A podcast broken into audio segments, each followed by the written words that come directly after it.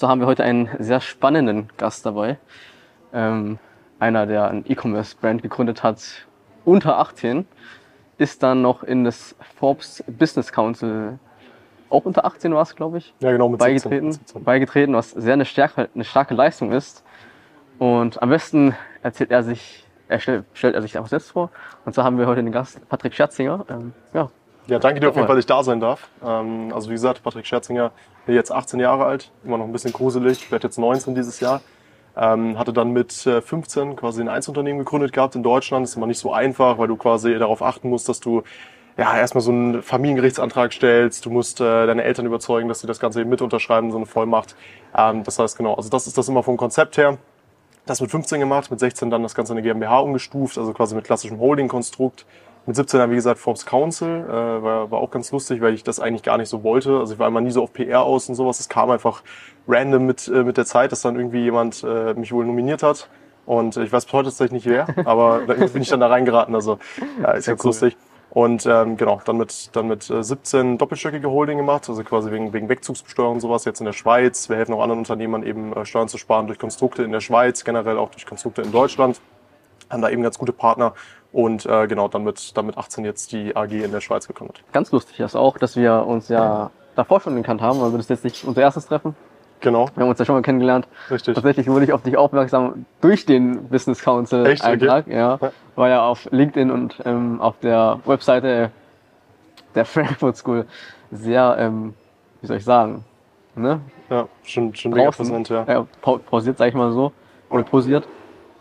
Und dann, ja, das habe ich dir auf LinkedIn angeschrieben, gell? Genau, das habe ich auf LinkedIn angeschrieben Genau. und dann äh, hatten wir, genau, ich glaube, gesagt, hier komm, lass einfach mal treffen, lass über WhatsApp mal Kontakt aufnehmen und äh, genau, so kennen wir uns im Ja, Endeffekt. jetzt sind wir hier. Erste Podcast-Folge. Aber dann würde ich mal anfangen mit dem Thema unter 18 Gründen. Das Ja. ist ja schon eine sehr reife Leistung in Deutschland. Mhm. Sag mal, erstens, wie kamst du auf die Idee zu sagen, ey, ich bin jetzt nicht 18, Mhm. aber ich möchte trotzdem was starten Mhm. und müsste dafür ein Unternehmen Ja, anmelden. und Ja. es dazu kommt, dass man mit so jungen Jahren so ambitioniert ist. Ja, ich sag mal so, also wie ist es, jeder möchte irgendwie so ein bisschen Geld haben, jeder möchte ein Handy kaufen, jeder möchte einen neuen Laptop haben, jeder möchte irgendwie das geilste iPhone haben, das ist ja immer. Äh, den Gedanken aber dann irgendwie mit 13 mal bekommen und dachte dann so, hier, keine Ahnung, ich war auf einer Privatschule, deswegen ist es immer ein bisschen schwierig, dass dann die, diese ganzen äh, Kinder, wo die Eltern alles in den Arsch schieben. Das war bei meinen Eltern aber irgendwie leider nicht so. War jetzt im Endeffekt gut so, dass nicht der Fall war, ne? aber ähm, damals leider so. Deswegen äh, hat man halt überlegt, okay, was kann man machen, um selber eben Geld zu verdienen. Und ähm, deswegen hatte ich dann, okay, geschaut, was, was gibt's online für Möglichkeiten, hatte dann so ein bisschen mit Webseiten erstellen angefangen, äh, sowas und hatte dann überlegt, okay, das Ganze könnte man ja irgendwie ein bisschen größer machen, hatte dann eben quasi mein Einzelunternehmen ursprünglich dafür gegründet gehabt, um äh, Webseiten für andere Unternehmen zu erstellen, also irgendwie das, was, was, was jeder Jugendliche irgendwie denkt, was er jetzt machen müsste. Habe ich ja auch gemacht. Genau, was, was, genau, was irgendwie jeder jetzt so, jeder jetzt so machen müsste, ne? Aber ähm, dann habe ich ja quasi gesagt, okay, habe einen Kumpel von mir kennengelernt, dann ging es quasi um das Thema so Online-Shop-Aufbau und so weiter. Ähm, dann sind wir da ein bisschen reingeraten. Ich hatte mir meinem Vater einen E-Scooter gekauft, das war so Corona-Zeit. Und ähm, wir wollten noch welche Marke? äh, boah, was waren das, diese Lidl-Dinger, 300 Euro, also so. diese, diese, diese Quatschdinger da von, von Lidl, diese, diese Billigdinger. Mega oder so. Nee, nee, nicht mal, nicht mal. Also wirklich irgendwie so diese, diese KSR Group Billigdinger von, von Lidl, irgendwie, die in Massen produziert wurden. Und ähm, dann bin ich quasi mit, mit meinem Vater das Ding immer während Corona gefahren. Die Dinger fahren ja 20 km/h. Habe ich gesagt, boah, das ist echt scheiße, das ist total langweilig. Und ähm, deswegen haben wir dann überlegt, okay, was können wir da machen? Dann habe ich, hab ich so eine Telegram-Gruppe ähm, erstellt, hat das Ganze über MyDeals advertised, wurde dann auch von MyDeals komplett rausgeschmissen, weil die gesagt haben, hier Marketing auf unserer Plattform, das geht gar nicht. Und ähm, dann habe ich quasi dann das Einzelunternehmen mehr oder weniger umgebrandet, wurde dann komplett zu dem Online-Shop und dann haben wir tatsächlich irgendwie ähm, Lust, funny, funny Story. Ähm, der Kumpel von mir meinte so, ja, es wäre richtig geil, wenn wir in den ersten 24, äh, irgendwie in den, nee, in den ersten 30 Tagen irgendwie so 30 Chips verkaufen für diese E-Scooter. Ne? Und du denkst, so, okay, E-Scooter, mega kleiner Markt, haben wir irgendwie in den ersten 24 Stunden 200 Chips verkauft. Der Typ kauft sein Leben nicht mehr klar, ne? Der hat dann wirklich, der hat 200? 200 Chips in den ersten 24 Stunden. So. Boah. Und ähm, der kam auf sein Leben nicht mehr klar und hat die ganzen Dinger noch selber gelötet. Wir hatten keine Produktion, wir hatten kein gar nichts. Jetzt sind wir eine Produktion in Polen und so, Vorproduktion in China, ne? Also jetzt ist das ja alles äh, guter Flow. So, und der Typ hat halt einfach gesagt, hier so scheiße, also der Kumpel von mir, der alles produziert. Alter, ich brauche 25 Minuten, um so einen Shit zu produzieren. Ich muss die ganze Scheiße selber löten. Das war, das war halt, das war, Also war das, total nicht, war das nicht standardmäßig, wie man immer so denkt von Dropshipping, dass man irgendwie von China ähm, was Nee, reinholt, sondern das nee, war nee. wirklich, wirklich so Ja. E-Commerce. Leider, leider ja, leider ja. Also ich meine im Nachhinein, so klar, du denkst immer so mit Dropshipping, cool, äh, kann man mega viel Geld verdienen und ist, ist bestimmt auch so, aber nee, wir haben tatsächlich gesagt, okay, wir machen ein eigenes Produkt und komplett eigenes Marketing für dieses Produkt und so weiter. Also es verkauft ja bis heute kein anderer. Äh, wir produzieren ja alles selbst und ähm, deswegen, also ja. Hattet ihr schon Konkurrenten zu dem Zeitpunkt oder wart ihr wirklich so die ersten im Markt, die Mhm. das so gemacht haben für E-Scooter? Weil E-Bikes gab es ja schon, ne? Genau, E-Bikes, E-Bikes gibt schon länger, genau richtig. Und E-Scooter kam erst 2019. Und das Coole ist, weil wir da so mit so früh angefangen haben und es noch niemand anders gemacht hat, haben wir jetzt ein Gebrauchsmuster darauf. Das heißt, im Endeffekt, wir haben so ein Patent auf Tuning-Chips für E-Scooter, das kann kein anderer machen. Ach so. Oder gibt's halt immer so, ah, die probieren das immer so und die hauen wir dann immer direkt weg, die zahlen dann irgendwie 5.000, 6.000 Euro Anwaltskosten. Ach Das ist so. auch ganz lustig und ähm, nee, aber im Endeffekt, also da auf jeden Fall gar keine Konkurrenz. Wie gesagt, E-Bikes gibt's paar, gibt's paar Leute, ne, wie du gesagt hast, ein, zwei Leute, die das auch machen, aber äh, nee, E-Scooter ist tatsächlich so, ein, so eine Monopolstellung, was kann man sagen. Das heißt, wenn ich jetzt, ähm, keine Ahnung, irgendeinen Supplier in China finden würde, der es für mich alles macht, dann kommt ihr mit einer Klage direkt, oder?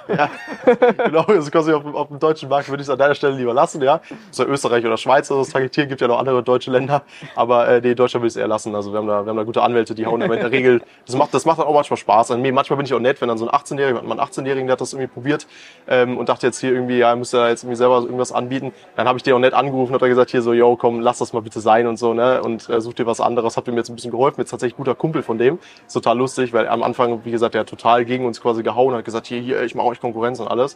Dann hat gesagt, so hier macht keinen Sinn. Aber wenn dann mal größere Anbieter kommen, die es eigentlich wissen müssten, dann hauen wir auch mal gerne mit dem Anwalt gegen. Das ist schon, macht auch Spaß. Jetzt muss ich dann wieder ein Stück zurückrudern. Kurz langweiliges Thema, müssen wir leider dran bleiben, weil Ja. es interessiert sehr viele Leute. Mhm. Wie ist denn der Prozess, ein Unternehmen zu gründen, wenn man nicht 18 ist? Ja. Also ich habe ja mein Unternehmen gegründet, da war ich schon längst volljährig, Ja. ähm, 18 oder so Mhm. und klar mit 17 habe ich angefangen, ein bisschen illegal mäßig, Naja, okay, aber klar. nun gut. Ähm, genau, wie macht man das dann? Ja, also erstmal illegal angefangen, ne? so, wie, so wie jeder quasi, weil es bei mir ist bei, bei mir nicht anders. Also wenn man mit 13, 14 dann die erste Stimmt es dann, dass man ähm, so rückwirkend drei Monate ähm, Geschäft anmelden kann, ja, oder? Ja, theoretisch, theoretisch kannst du das auch, kannst du auch noch länger machen. Ähm, es heißt immer, boah, du kriegst dann irgendwelche Fristen und irgendwelche Ordnungswidrigkeiten aufgeboost, aber passiert eigentlich nichts. Also im Endeffekt, du kannst theoretisch ein Jahr rück, rückwirkend das problemlos anmelden, das geht schon. Also äh, würde ich, würde ich nicht empfehlen, so, mach's einfach sauber von vornherein, dass du sagst, okay, hier, ich mache mein Gewerbe und äh, guter Punkt, also wie man das macht. Ähm, Erstmal musst du deine Eltern überzeugen. Das ist, glaube ich, so der schwierigste Teil, weil alle Eltern denken erstmal so, insbesondere wenn die so ein bisschen aus der konservativen Mittelschicht kommen, dann denken die erstmal so, oh, jetzt will mein Sohn da irgendwie, weiß nicht, irgendwas machen und Gott, ich als Eltern, wir haften ja für unsere Minderjährige. Das ist immer so der übelste Irrtum. Alle Eltern denken immer, boah, ich hafte jetzt, wenn mein Sohn da irgendwie jetzt was verkauft und der E-Scooter fliegt in die Luft, dann hafte ich als Eltern dafür. Das ist aber einfach nicht so, weil du kriegst ja quasi durch die, ähm, erstmal durch die Vollmacht deiner Eltern und dann die Genehmigung, also quasi das Familiengericht genehmigt, dass deine Eltern dir die Erlaubnis geben dürfen. Also es ist Ah, okay. total weird im Endeffekt. Deine Eltern geben eine Einverständniserklärung, du schickst das mit einem Antrag, mit einem Businessplan an das Familiengericht und ähm, dann im Endeffekt kannst du halt quasi das Unternehmen gründen, wenn die sagen, okay, wir haben das Gefühl, du bist reif genug, du kannst äh, die Haftung dafür übernehmen, du hast ein bisschen steuerliche Grundkenntnisse und ein bisschen was an Ahnung einfach, dann kannst du das machen. Aber ich würde auf jeden Fall echt immer so ein halbes Jahr bis, bis zu einem Jahr einplanen. Ich kenne manche Leute, die haben zwei Jahre dafür gebraucht.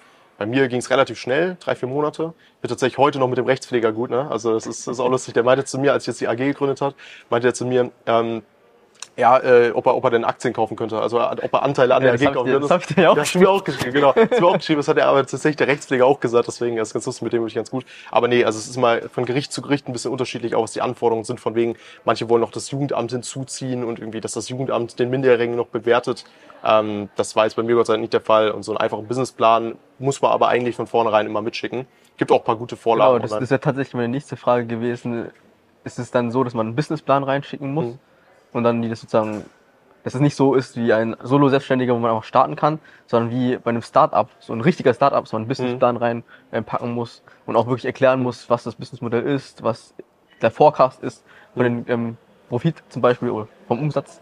Ist es dann so? Ja, leider tatsächlich schon. Also im Okay. Endeffekt, du machst echt einen Businessplan. Häufig musst du einen Liquiditätsplan dazu machen, Finanzierungsplan, so wie stellst du dir das vor, was sind deine Kosten, insbesondere zu Anfang. Weil, gut klar, das, der Sinn vom Gericht ist, die möchten dich schützen. Die wollen jetzt nicht, dass ein Minderjähriger irgendwie äh, ewige Schulden aufnimmt für irgendwelche Produkte und sonstiges.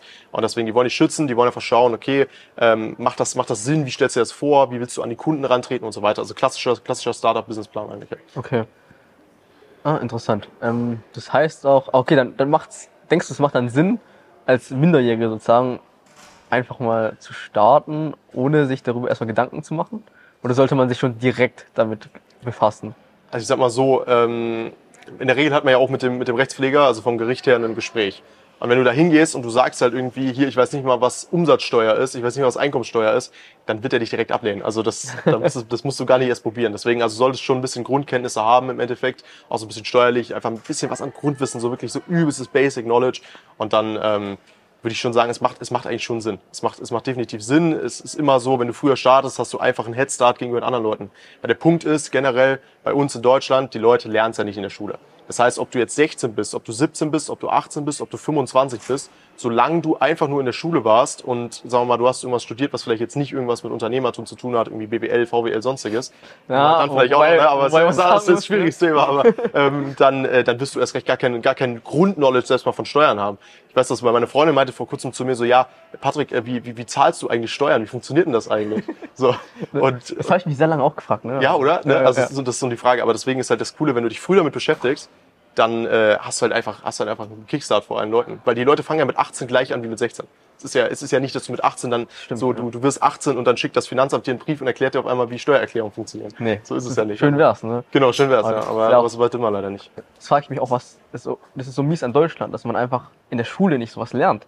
Das ist doch voll wichtig, sowas zu lernen, dass man sagt, ey, so und so machen wir eine Steuererklärung, aber nee, ich sitze dann im Religionsunterricht und denke mir so, ey, ich bin Atheist eigentlich, Richtung Buddhist, aber warum muss ich jetzt hier im evangelischen Unterricht hocken? Ja, klar, ja, klar. Ist ja, ist ja, ist ja immer so, ne? Religion, Ethik. Könnte man nicht eine Stunde Sport weniger haben in der Schule und dafür irgendwie eine Stunde, weiß nicht, Finanzallgemeinbildung, irgendwie sowas. Dass die Leute zumindest ein bisschen mehr Plan vom Leben haben, wenn sie irgendwie aus der Schule rauskommen. Das, Ja, dementsprechend, ähm, es gibt ja viele Geschäftsmodelle, bei dir war es jetzt E-Commerce, genau. Ja. Ähm, aber da gibt's ja auch SMMA, Trading und so weiter und so fort. Als junger Gründer, also ich kenne das selbst, man hat wenig Erfahrung, man Ja. muss sich natürlich ausprobieren. Mhm. Aber was würdest du sagen, was wäre optimal für einer, der jetzt zum Beispiel, sag ich mal, 15 ist, noch in die Schule geht, wie er am besten das angehen soll, Mhm. ohne sich direkt sein Leben zu zerstören, indem er einen Fehler macht oder so? Ja, also ich würde mal von Dropshipping und E-Commerce tatsächlich jedem Anfänger eigentlich abraten. Das, ist, das sich jetzt richtig doof an, weil so, ich habe selber gemacht, weißt du.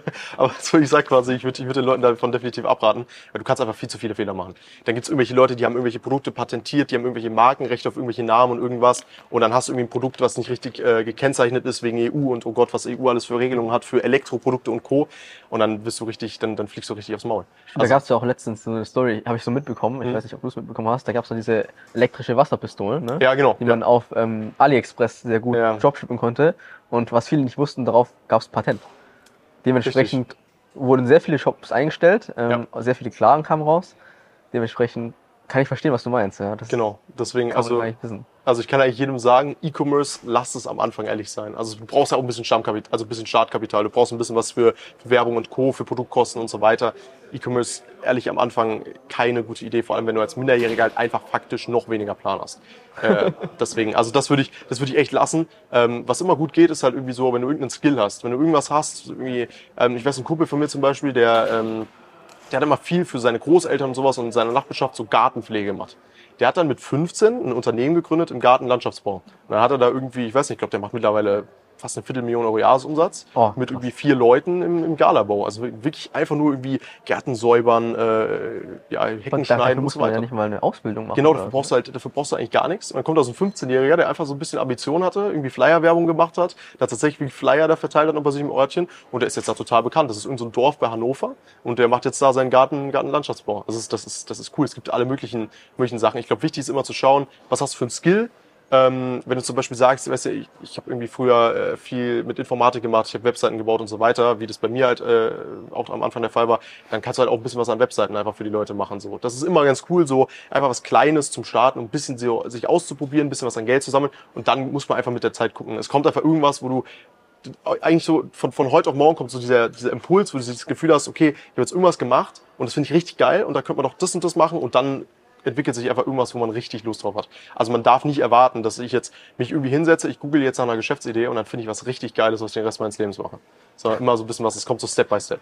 Da kann ich auch ähm, was dazu sagen. Bei mir war es Mhm. nämlich genauso. Bei mir war es auch sehr viel Interesse Ja. Informatik, Websitebau. Mhm. Bei mir war es so, ähm, ich habe mir überlegt, okay, ich habe jetzt diesen Skill, aber was fange ich damit an? Ich habe es tatsächlich so gemacht, dass ich ähm, unter mir war so ein Restaurant, Mhm. ein Pizza-Restaurant, aber die hatten keine Webseite. Aber also die hatten schon eine, aber die war, sah so aus wie mein Hintern. So. Und dann bin ich da runtergegangen, habe gesagt, ey, nee, nee, ich habe so gemacht, ich habe die Web Webseite zuerst gebaut. Ach, du hast die erst gebaut. ich habe die erst gebaut. Erst gebaut. Ja. mit, den, mit deren Branding, deren Name, habe dann für, früher WordPress genommen und bin dann runtergegangen, habe gesagt, ey, guck mal, so könnte eure Webseite aussehen. Und dann ja. haben die gesagt, so, boah, sie sieht richtig krass aus, haben sie mir auch gekauft. Und für Okay. dann in den jungen Jahren, bei mir war es glaube ich 17 oder so, Mhm. direkt ein Betrag von rund 2000 Euro, war jetzt nicht netto, war brutto glaube ich 2000 Euro Ja. zu bekommen, ist schon Boah, heftig, ja. eine Hausnummer, ne? Ja, ist cool. So, ja. wo man überlegen muss, okay, paar Stunden Arbeit war es gewesen, bisschen länger, vielleicht eine Woche. Im Mhm. Ferienjob habe ich 1200 bekommen, aber habe drei Monate durchgearbeitet, klar. also 1200 pro Monat. Ja, klar. Deswegen, ja, kann ich nur so bestätigen, dass man einfach mal so eine Fähigkeit hat Ja. und dann auch mal durchzieht. Genau, vor allem halt einfach gucken, so was, was gibt's, einfach die Augen offen haben, einfach schauen, was gibt's für Möglichkeiten und dann irgendwie entwickelt sich halt irgendwas. Ne? Ich meine, du machst ja heute auch keine Webseiten mehr. Nee, tatsächlich nicht. Genau, eben so, aber aus. Spaß, aus Spaß. So, ne? Meine eigene habe ich zum Beispiel gemacht. Genau, ja klar, genau. So, für sowas ist aber cool, weil, weißt du, dann hast du für, für spätere Sachen, die du machst, hast du immer noch den Skill und hast da immer noch Ahnung, kannst dann immer noch Webseiten machen. Also das, das ist ja cool, aber es entwickelt sich ja mit der Zeit. Dementsprechend, wenn wir gerade von Skill reden, also was, da gibt es ja so eine These, dass es besser ist, erst in sich selbst zu investieren, als in ETFs, Aktien. Mhm. Das wird ja ri- richtig gepriesen gerade von vielen Leuten. Ja. Warren Buffett, Finanzfluss. Ich will die noch, die nicht auch schlecht reden, das sind richtig gute Leute, die haben sehr viel Ahnung. Ja. Aber vor allem in jungen Jahren, was denkst du, ist es echt besser, in solche Finanzprodukte zu investieren? Oder? Ey, ich sag dir ganz ehrlich, also ich, ich weiß, bei mir hat immer so mal 40, 40 Euro Taschengeld bekommen, ne? Also sorry, Ich finde das, ich find das vom, ja, aber so vom Konzept her, ich finde das cool. Du sagst, okay, ich habe meine 40 Euro, ich hau die irgendwie in Aktien, ETFs und ich denke dann irgendwie in fünf Jahren, dann bin ich damit Millionär oder so. Wobei die meisten Leute haben ja nicht mal, selbst, selbst nicht mal den halt Zeithorizont. Nein, das macht keinen Sinn. Also ich würde ehrlich sagen, so, hier, nimm das Geld und zahl lieber 9 Euro im Monat für irgendeine Strato-Webseite oder sowas und mach irgendwie Website-Hosting und, und, und mach irgendwie ein bisschen was damit, kauf den Buch, kauf den irgendwas und fang halt nicht an, mit so kleinen Summen zu investieren. Das macht halt in der Regel wenig Sinn. Ich meine, klar, man sollte lieber etwas früher anfangen. Das heißt, wenn man mal vielleicht jetzt irgendwie, weiß ich, 1000, 2000 Euro im Monat verdient, dass man dann irgendwie vielleicht mal 250 Euro oder so in den ETF einfach reinspart, das, das macht immer Sinn. Das ist, das ist gut, dann hat man auch ein bisschen was für an Finanzbildung am Anfang, das ist cool. Aber sonst, ich meine, das macht keinen Sinn, jetzt irgendwie mit 20, 30 Euro zu sagen, boah, ich äh, mache jetzt hier Trading und fange irgendwie an mit Aktien und sowas und hebe mich äh, sonst wohin. Äh, das, das macht keinen Sinn. Nee. Ja, das ist eine andere Geschichte. Das wäre dann eine Geschichte für mich gewesen, weil das habe ich früher gemacht. Ach. Aber das wäre ein Thema, das wäre ein anderes Thema. Ja. Aber nun gut. Ähm, dann würde ich noch fragen, ähm, inwiefern hat dann bis jetzt dir die Schulbildung geholfen? Ist auch ein sehr markantes Thema. Viele Jugendliche Ja. wollen auch vor allem ihr, wenn sie auf dem Gymnasium sind, zum Beispiel vor der äh, 11. Klasse abbrechen zum Beispiel oder auch Realschule abbrechen. Ja. Wie sehr hat es dir bis jetzt geholfen? Ja. Also erstmal würde ich, also zum Thema Schule abbrechen möchte ich echt das gerne sagen, weil ich finde das total das heikle Thema und finde das eigentlich den größten Unsinn, den es gibt. Weil man muss halt faktisch einfach sagen, ich weiß, ich habe mir das mal angeguckt, in Deutschland bestehen 98 Prozent das Abitur. Das heißt, jeder, sorry, wenn ich das so sage, Affe besteht in Deutschland das Abitur. Ähm, wenn man das jetzt vergleicht mit der Schweiz, wie gesagt, bin jetzt in der Schweiz, ähm, ich glaube, da sind das auf 70, 75 Prozent oder sowas. Also viel weniger Leute bestehen in der Schweiz Abitur, weil einfach die Anforderungen viel höher sind.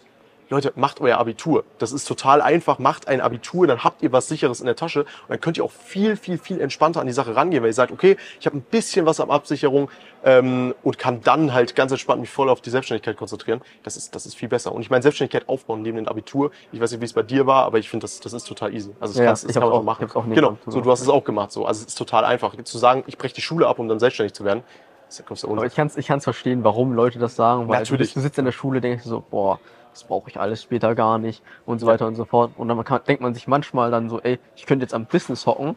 Aber Fakt ist, Mhm. Ja. die meisten Jugendlichen, die so denken, die hocken dann zu Hause und arbeiten nicht produktiv.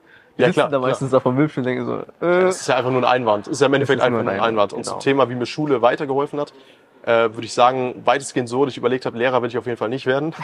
weil die Leute mir total Angst, äh, oder die haben mir, die haben mir total leid getan, weil die saßen da immer und weißt du, und die ganzen Schüler, ich meine, du weißt das ja selber, 70 Prozent der Schüler, die hören eh nicht zu und äh, machen irgendeinen Quatsch im Unterricht. Also deswegen, also Lehrer auf jeden Fall schon mal nicht werden, das war der erste Impuls. Ähm, dann generell so den ganzen Tag hocken in so einem klimatisierten Gebäude und irgendwie war jetzt auch nichts für mich. Und ähm, ansonsten eine Sache, wofür ich bei der Schule sehr dankbar bin, ist tatsächlich, dass die Schule mir geholfen hat äh, bei dieser ganzen Selbstständigkeitsgeschichte. In dem Sinne, dass der Direktor, mit dem ich mich ganz gut verstanden habe, äh, tatsächlich für mich einen Zettel unterschrieben hat und gesagt hat, hier, ich glaube, Patrick, der ist, äh, der ist gut, der, der kann das gut. Und ähm, dann äh, konnte ich das ans Amtsgericht schicken. Das heißt, ich glaube, das hat nochmal ordentlich mitgeholfen. okay, aber das war eher zwischenmenschliche. Genau, es war eher zwischenmenschlich. Also nein, ich Kontakt würde sagen, auf, auf Schulebene. Äh, außer dass ich jetzt Deutschkenntnisse habe und, äh, und ein bisschen was an Mathe machen kann und, äh, und den Umsatz auf dem Konto zählen Sagen wir so, die Basics reichen, ja, von schulischen her, um selbstständig zu sein. Hundertprozentig. Aber ich verstehe, was du meinst, weil ich denke auch so ähnlich, wenn man etwas anfängt, sollte man es auch durchziehen. Auf jeden Fall. Dementsprechend Schule, wenn man schon drin sitzt, man kann es ja kurz durch, durchziehen. So. Mir wurde auch empfohlen, ey, warum gründest du dein Unternehmen nicht erst nach dem Studium? So. weißt, da, das ist wieder ein anderes Thema, Ja. aber ich verstehe, warum Leute so denken. Mhm. Aber ja, Ja, klar, 100 Prozent. Also sowieso, das, äh, aber klar, wichtiges Thema mit dem Durchziehen. Ne? Ich kenne super viele Leute, die, die wechseln alle zwei Wochen ihre Business-Idee. und das ist ja genau das Gleiche. So, die wechseln, die machen irgendwie erstmal mal E-Commerce, dann machen wir, äh, haben überlegt, oh, E-Commerce braucht zu viel Geld, dann mache ich Dropshipping, oh nee, Dropshipping ist scheiße, dann mache ich eine SMMA auf und sonst wie, ne? Und die wechseln mal jede Woche.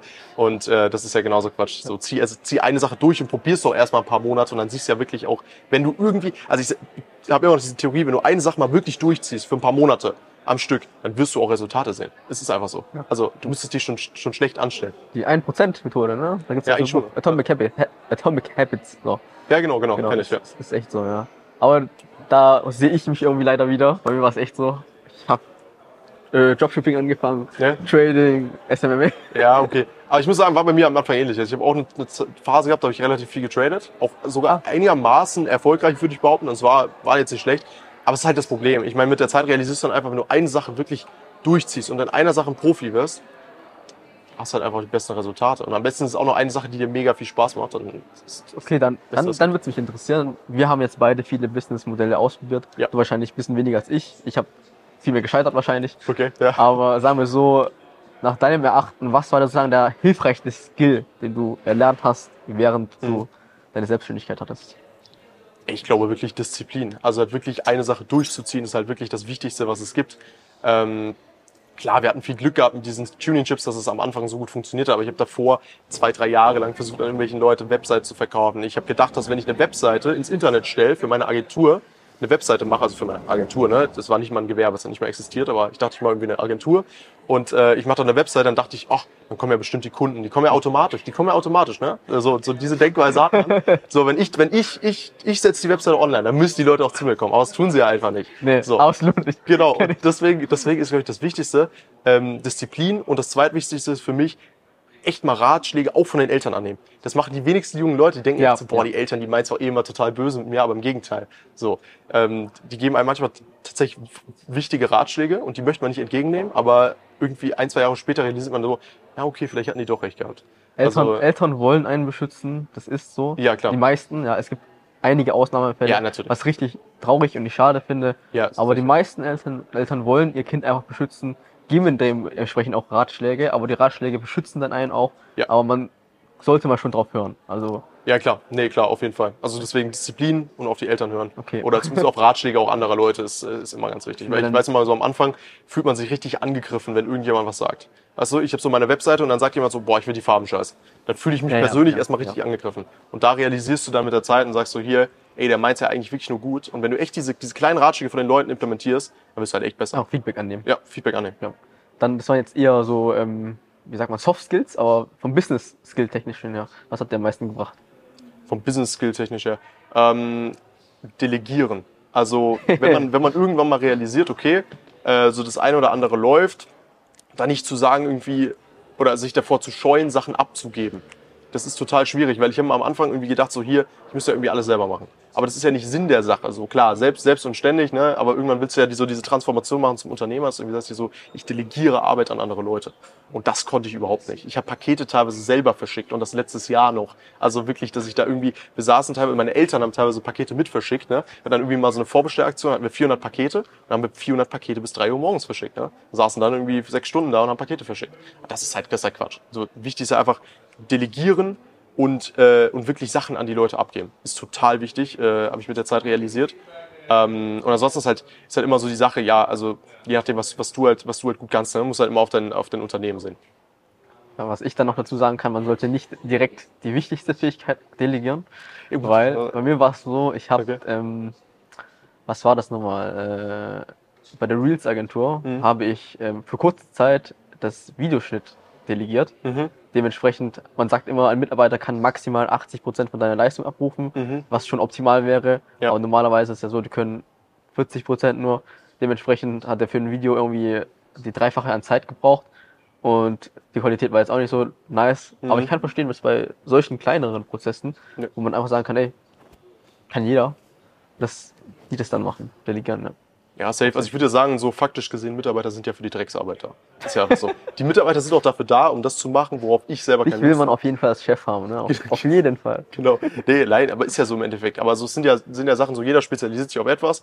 Und als Chef muss man ja die Sachen einfach nur den Leuten irgendwie erklären können. Man muss es ja oberflächlich selber wissen oder einigermaßen selber können können, um es den Leuten zu erklären. Aber ich meine, im Endeffekt, du willst ja die Arbeit abgeben, auf die du keine Lust hast. Und ich Verpa Pakete verpacken, das ist das Schlimmste, was du machen kannst. Das ist total schrecklich. Also ich saß da wirklich jeden Tag und habe mir gedacht, so, Alter, das, kann, das kannst du nicht machen. Oder im Agenturbusiness äh, Leads raussuchen auch. Ja, oder genau, sowas. Aber das ist, ja, das ist ja easy etwas, was du abgeben kannst. Ich glaube, das ist wichtig, dass die Leute realisieren, ey, sowas ist, sowas musst du wirklich abgeben. Ja. Das kannst du nicht selber machen. Da haben sehr viele auch ältere Leute, ich sehe es bei meinem Cousin so, er hat einen Mhm. Sushi-Laden, Okay. er kann aber nicht delegieren. Er will einfach alles in seiner Handlungsbereich haben, Mhm. damit keine Fehler passieren und deswegen hat er Angst zu delegieren. Deswegen, ich verstehe, was du meinst mit, ey, delegiert, viele bekommen es nicht hin. Ja klar, und das ist eben das Problem, weil jeder sagt so, okay, mein Unternehmen ist mein Baby, ich muss alles machen, ich muss mein Baby beschützen. Also wie, wie, wie so eine Mutti bei einem Baby quasi. Und das ist halt das Problem, du musst dich davon lösen, du musst quasi das Baby so ein bisschen abgeben, so ein bisschen in die Welt losschießen, ne? Was ja viele Eltern auch nicht bekommen. Das ist dann quasi, also du kannst eigentlich vergleichen, so als Metapher mehr oder weniger, wenn du sagst, du bist äh, Unternehmer und du machst aber alles selber, dann bist du eigentlich wie so, ein, wie so Helikoptereltern bei ihrem Baby. So ist das. Und irgendwann muss das Kind halt quasi losstoßen und sagen so, hier, geh auf in die Welt, komm. Und dann läuft ja irgendwann auch alles, alles Ja, automatisch. wo man kann sagen, so, wenn man noch sozusagen alles selbst macht, dann ist man selbstständig. Und dann Genau. kommt immer der Übergang zum Unternehmer, wo man wirklich Sachen anfängt zu delegieren, seine Mitarbeiter coacht und so weiter und so fort. Richtig, genau so. Wie war es. es dann bei dir, als du deinen ersten Mitarbeiter eingestellt hast? Wie? Total das, total das komische Gefühl. Also erstmal, äh, das Schlimmste ist ja in Deutschland sowieso der ganze Quatsch mit Sozialabgaben. Das heißt, das ist ja erstmal das erste, wo, wo man sich total reinfuchsen muss. Ey, wie funktioniert es mit Sozialabgaben? Wie ist denn das? Wie die Job, was heißt das? Genau, genau. genau. Also das alles ist ja erstmal am Anfang, das steht ja erstmal am Anfang, bevor du überhaupt, überhaupt einen Mitarbeiter quasi hast. Ähm, und dann war es halt so, das Problem ist, wir haben halt am Anfang null Struktur gehabt.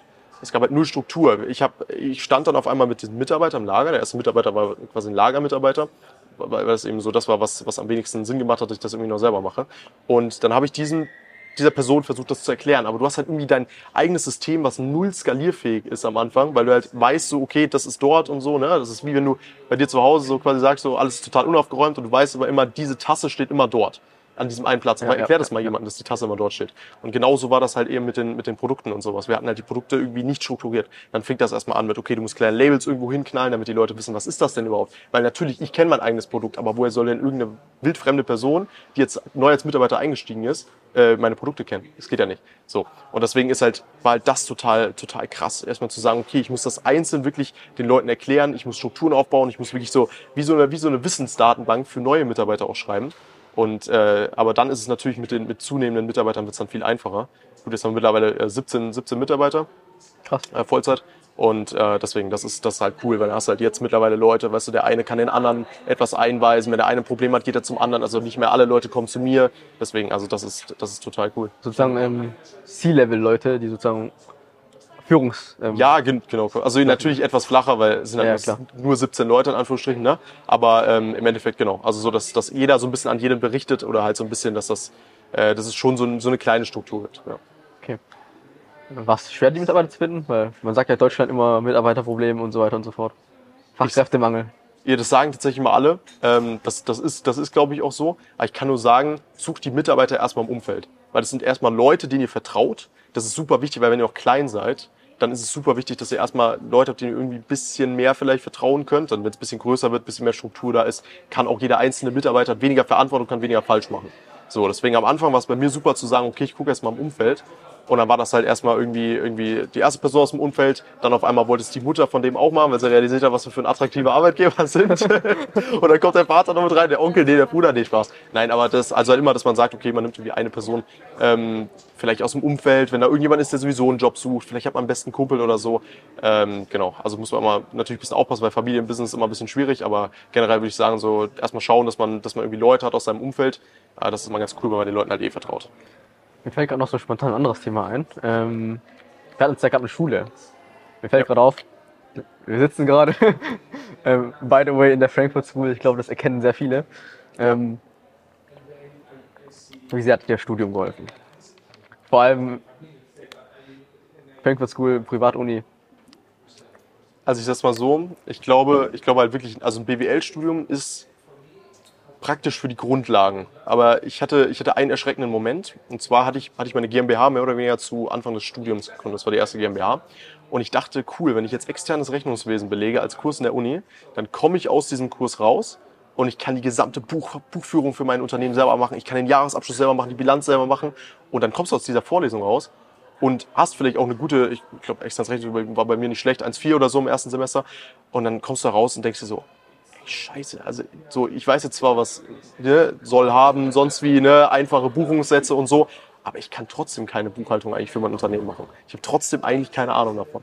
Weil anstatt dass einem dort mal irgendwie erklärt wird, wie LexOffice funktioniert oder Safdesk oder keine Ahnung was, Datev. schreibt man auf dem, oder genau, oder Datev, ne, sowas, so ein, einfache Dinge, äh, ja, bin ich dann doch eigentlich zum Steuerberater im Endeffekt wieder gerannt, weil ich realisiert habe, das bringt, das bringt nichts. Ähm, deswegen, nein, also ich glaube, das, das Studium ist super als Grundlage für alles Mögliche. Es ist super für alle Leute, die sagen, hier, ich mache irgendwie, ich möchte ins Consulting einsteigen, ich möchte irgendwie IB machen und sonst was. Ne? Ist IB noch möglich? Genau. Eigenes Unternehmen gegründet, ist IB noch möglich? Das ist die Frage, ne? Das muss dann David Döbele beantworten. aber ähm, nee, also das, äh, deswegen, äh, ich würde sagen, so grundsätzlich ist es, ist es schon ganz praktisch, aber für meinen Anwendungsfall war es jetzt nicht so der Hit. Also ich weiß nicht, wie, wie das bei dir ist, aber Ja, was ich immer gehört habe, bei mir war es tatsächlich auch so, ähm, da gab es halt, ich dachte auch externes Rechnungswesen. Ja, Mann, jetzt kann ich meine Buchhaltung führen. Mhm. Genau, Ging ja. da raus. Boah, keine Ahnung. echt nicht, ne? Gar keine Ahnung. Also klar, man hat dann halt äh, Programme wie, bei mir war es Safdesk Ja. und da hat man ja so Tools, wo man alles filtern kann, einstellen kann, richtig buchen kann sozusagen. Mhm. Aber da reinzukommen war erstmal hart und da musste man sich erstmal überlegen, macht man es überhaupt richtig. Ja. Ich weiß sogar noch ganz genau, meine ersten Rechnungen, die ich gestellt habe, die waren falsch. Ich habe dieses Jahr von meinem ersten Kunden die Nachricht bekommen vom Steuerberater, ey, deine Rechnung ist scheiße. Scheiße. Das habe ich im Nachhinein schon gerafft, so. Das Ja, habe ich okay, gesehen, so, ja. ey, so nach, nach der Zusammenarbeit habe ich gesehen, ey, meine Rechnungen sind kacke. Ja. Aber das weiß man ja gar nicht. Ja, klar. Nee, Kann, das sagt du ja nicht. keiner. Genau, sagt Sagt sagt dir keiner. keiner. Und das ist der Punkt. Und, und, Und wenn dir das jemand sagt, dann nach einem Jahr so. Ja, und dann bist du im Zweifelsfall dann häufig auch schon aufgeschmissen. Ne? Also genau, kommt an, wer es dir sagt. Ne? Genau, Weil der wie nicht, dann, dann nicht Wenn, das Finanzamt, dir das sagt, dann ist es kacke, aber das ist zum Glück war es der Steuerberater, der es mir gesagt hat, Ja, gut, komm, dann- Kunden. dann- genau, da habe ich noch alles kurz abgeändert, dann war alles clean. Aber wie gesagt, Ja, gut, wir hatten, wir hatten tatsächlich einen ähnlichen Fall. Liebe Grüße an PayPal. Äh, Das ist mein bester Freund. Als jedes E-Commerce-Unternehmen kann jeder Dropshipper oder sonst wie dir ein äh, Lied von singen. ja, ja. Ähm, da hatten wir einen Fall, da waren auf einmal alle, wurde das PayPal-Konto einfach so gesperrt. Ähm, verdächtige Transaktion, keine Ahnung. Wusste kein Mensch, worum es geht. Ich weiß bis heute nicht, worum es geht. Wie viel war, ich, ging. ich kann sagen, wie viel bei mir gesperrt war. Bei mir war einmal 5k gesperrt, aber ich will wissen, wie viel bei dir gesperrt war.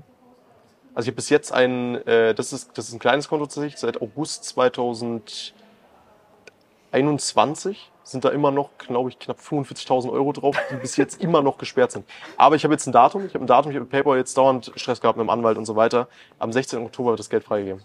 Dann, Nee, äh, das, das ist Wahnsinn, weil das, dieses, Geld, dieses Geld hast du schon abgeschrieben. Ne? Ist dann auf einmal, du fühlst dich nur an wie neuer Gewinn. So, aber das, das Problem ist, ich habe das Konto gesperrt, auf einmal kannst du alle Transaktionen nicht mehr sehen. Wie willst du dem Steuerberater erklären, wo das Geld herkam? So, weißt du, kommt ja nur, von ist immer so, kommt ja eine fette Summe auf dein Bankkonto, wenn Ja, du das ja, Geld ja, abrufst. ja. So, aber was ist mit den ganzen kleinen Transaktionen? Wenn der Hans-Peter Müller mal 32 Euro überwiesen hat oder die Ute irgendwie mal 54 Euro, ne? Das, weiß ja alles, kannst du nicht mehr nachvollziehen. Auf einmal sagt mein Steuerberater zu mir so, schick mir mal bitte einen Export aus, aus PayPal. Ich so, wie ein Export aus PayPal? Das geht doch gar nicht. So, mein, mein Konto ist gesperrt. Was ist das, was ist das für ein Nerver, ne? Und das sind halt diese, diese kleinen Sachen. Also deswegen gut, dass, gut, dass du halt in Anführungsstrichen halt ne, hochpreisig weniger Rechnungen schreibst. Aber wenn du halt, wenn du halt wirklich so, stell dir mal vor, bei mir, wenn mal eine Rechnung falsch ist, dann ist ja irgendwas in der Vorlage falsch. Und wir schreiben am Tag halt 100, 200 Rechnungen, je nachdem, wie viele Bestellungen wir haben. Man muss ja jede aufnehmen, ne? Man muss jede Ja, einzelne aufnehmen. jede so. aufnehmen. Und dann bist du halt echt am Arsch. Also dann ist halt echt, und überleg mal, du musst das ja nachträglich korrigieren. So, Stimmt, stimmt. korrigier mal nachträglich irgendwie, keine Ahnung, 10, Ich hatte, 15.000 schon, ich, hatte Rechnungen. schon, ich hatte schon Stress, Dingens, äh, fünf Rechnungen zu korrigieren. Ja, so, genau. So, und jetzt überleg mal, und dann, und dann auch noch das Beste, wenn du, wenn du den ganzen Zahlungseinfluss gar nicht mehr nachvollziehen kannst, weil dein PayPal-Konto ist ja gesperrt.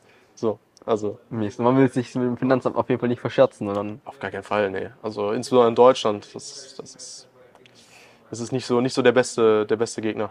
okay, also sind wir jetzt ungefähr im Midgame angekommen. Also wir haben ja vorhin ähm, Gründungen angesprochen. Genau, richtig. Jetzt Ja. sind wir sozusagen im Midgame und dann irgendwann kommt das Late Game, wo man sagt, ey, jetzt verdiene ich so viel Geld, wie schaut's mit Steuern aus? Ja. Ähm, viele sagen ja, ey, komm, lass Dubai auswandern. Ne? Ich höre ich so viel, ne? alle sagen so, oh komm, zieh nach Dubai, zahlst keine Steuern auf Trading oder so.